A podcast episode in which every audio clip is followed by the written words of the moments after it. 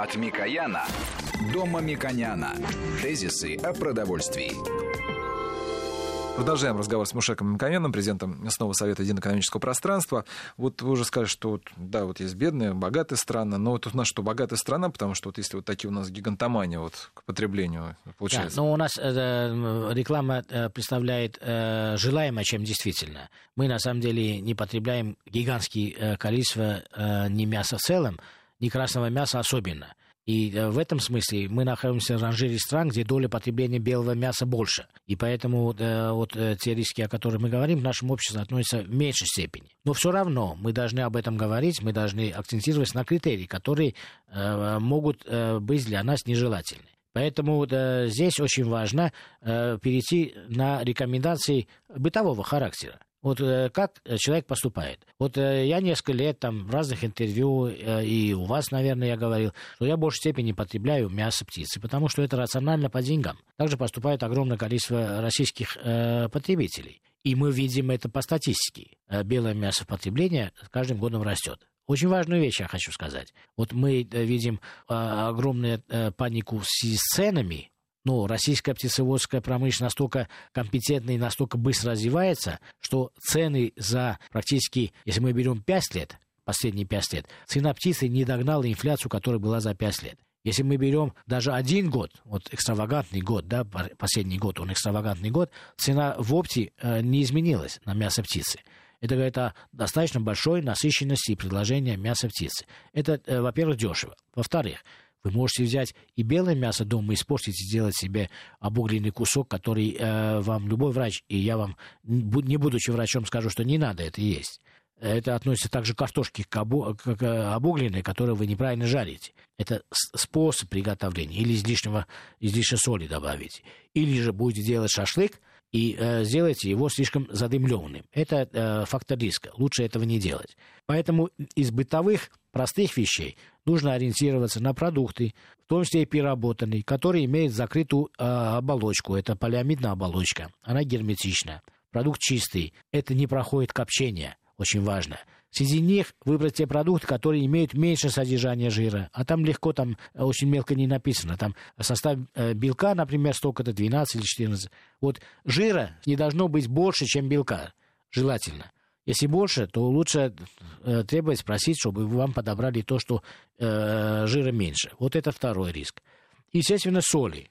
Если вы делаете соленые продукты дома, ну, какие-то блюда, вы уменьшаете соль. Это легче всего вы сами дел... вам самим делать. А производители должны уменьшать соль и выводить это на этикетку. Но если уменьшить соль производитель, а потребитель э, неграмотный, то он не купит, и э, есть взаимное э, непонимание. Я уменьшу соль, а вы не покупаете. И даже возникает вопрос, а почему это не очень соленый, а привык к соленому. Поэтому здесь просвещение нужно и производителям, и потребителям. И поэтому э, той информационный повод, который мы сегодня обсуждаем, мне кажется очень важный для того, чтобы мы все-таки образумились и действовали синхронно и потребители, и производители. Теперь э, красное мясо всем известно, но это не означает, что не надо красное мясо покупать. Не покупайте жирное красное мясо. Жир, жир, жир является врагом номер один. Врагом номер два является копчение, шашлыки и так далее, и так далее. То есть это не враги. Ну, не э, знаю, значит, ну как, как могут? У нас лето без меньше шашлыков. коптите, меньше э, задымите, и все. Не надо, чтобы это было обуглено.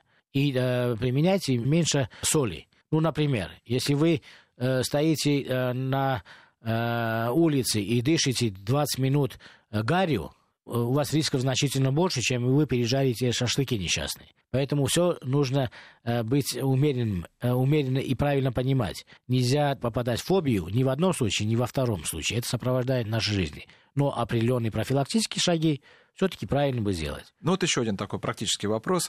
Мы говорили о колбасе докторской, да, вот, хотя ну, ну это у нас отдельно, наверное, мы поговорим. А, мы же как договаривались, что откуда все это произошло, как, что в итоге это вылилось, да. Но вот а, многие любят любительскую, в которой как раз жир физически присутствует, да, вот исходя из того, что те же рекомендации, значит ли это, можно ли заменить, там, например, чем-то безопасным этот жир, потому что, ну, люди просто привыкли, как визуально это выглядит колбаса там, да, или же это вообще от нее надо отказываться, на ваш взгляд? Ну, э, я могу свое персональное мнение сказать. Э, я бы уменьшил, и маленькое количество...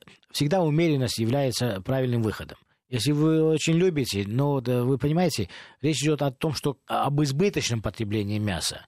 У нас, я не знаю ни одного человека, ну или, может быть, маленькое совсем э, количество людей, которые потребляют колбасных изделий или мясо красного избыточно. У нас по статистике получается, что мы не относимся вообще к той группе рисков, о которых идет речь. Иногда себя побаловать и э, любительской можно. Мой э, рассказ и мое требование, и мое э, желание изменить заключается в том, что даже любительскую можно сделать великолепного вкуса, так же, чтобы жир который есть, он был виден, но все-таки совокупность жиров, которые в этой колбасе нах- находится, согласно ГОСТу, не был бы 25%, а был бы хотя бы 12-14%. От этого немного изменится, потому что когда вы больше э, жира кладете, чем э, применяете, чем э, белка, в э, мясной продукции. Это вам экономически выгодно, но потребителям экономически невыгодно и даже сейчас, можно сказать, опасно вредно. Поэтому делайте добро своим потребителям, а не зло во имя ваших э, бюджетов. Вот второй практический вопрос. А, вы уже говорили о том, когда мы разговаривали о сосисках, о том, что наши потребители больше любят такие светлые, нежели чем западные, которые более темные, да, что как раз говорит о наполнении, в том числе использовании красного мяса внутри. Но вот э, что касается, например, колбасы, ну, тоже копченой там, да, вот я не себе представляю, чтобы у нас э, кто-то больше покупал так светлую больше колбасу, потому что у нас, наверное, больше ассоциируется с ливерной, которая Советского Союза, да, которая самая дешевая была не самая лучшая, но я имею виду, которая продавалась, потому что хорошая да. была дефиците.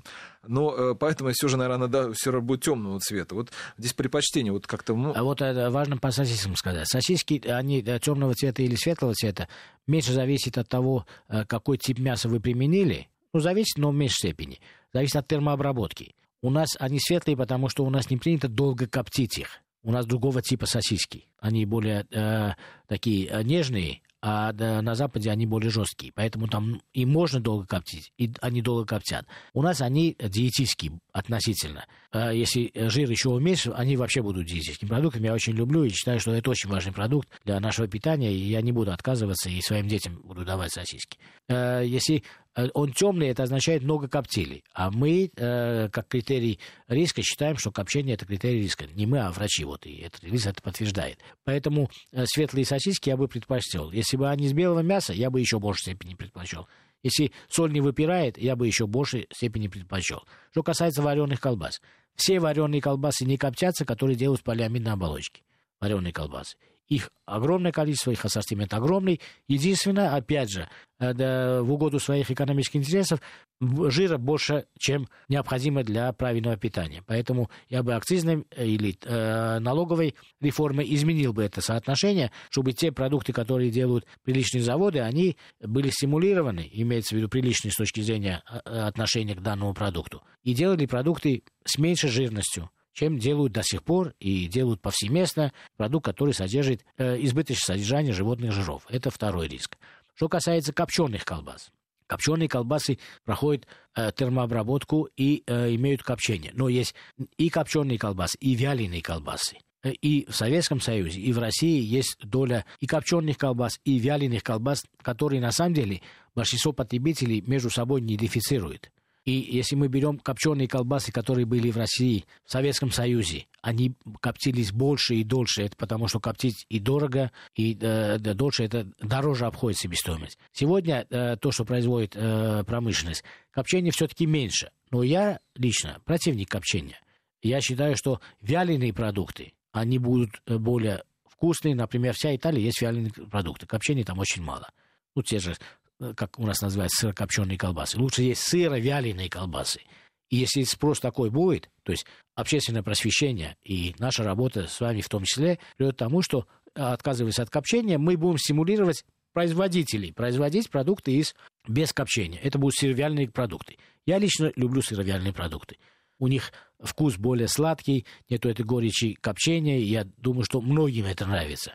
И еще очень важно, можно сделать красного мяса, а кто на самом деле, ну, чрезмерно, я считаю, что это все равно чрезмерно опасается красного мяса, потому что врачи так сказали, может сделать из мяса индейки, великолепные вяленые, великолепные продукты есть из сырокопченой группы, а из мяса индейки. Это лучшее мясо, которое, в принципе, сегодня заменяется огромное количество других типов э, мясных продуктов во всем мире. Мясо индейки. В России он очень доступен.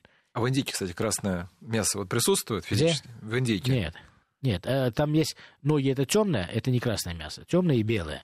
Э, красное мясо это относится к копытным животным, сельскохозяйственным копытным животным. Вот э, завершая уже нашу беседу, мне так, ну, известна, наверное, фра- э, поговорка, фраза, изречение о том, что все, что вкусно, оно вредно. Вот э, ВОЗ это в очередной раз подтвердил, что действительно все, что вот мы лю- любим вкусно, это вредно, на ваш взгляд. Да, но эта поговорка родилась до кругосветных путешествий, которые э, Марко Поло еще завершил эта поговорка была рождена. Почему? Потому что когда э, начался морской перевод товаров с дальних континентов, э, появились э, специи, пряности, обмен кулинарными культурами, и вкус определяется не только копчением и жиром, как определялось в первобытном обществе. Вот огонь, копчение, э, жир, мама, чем жирнее, тем лучше и так далее.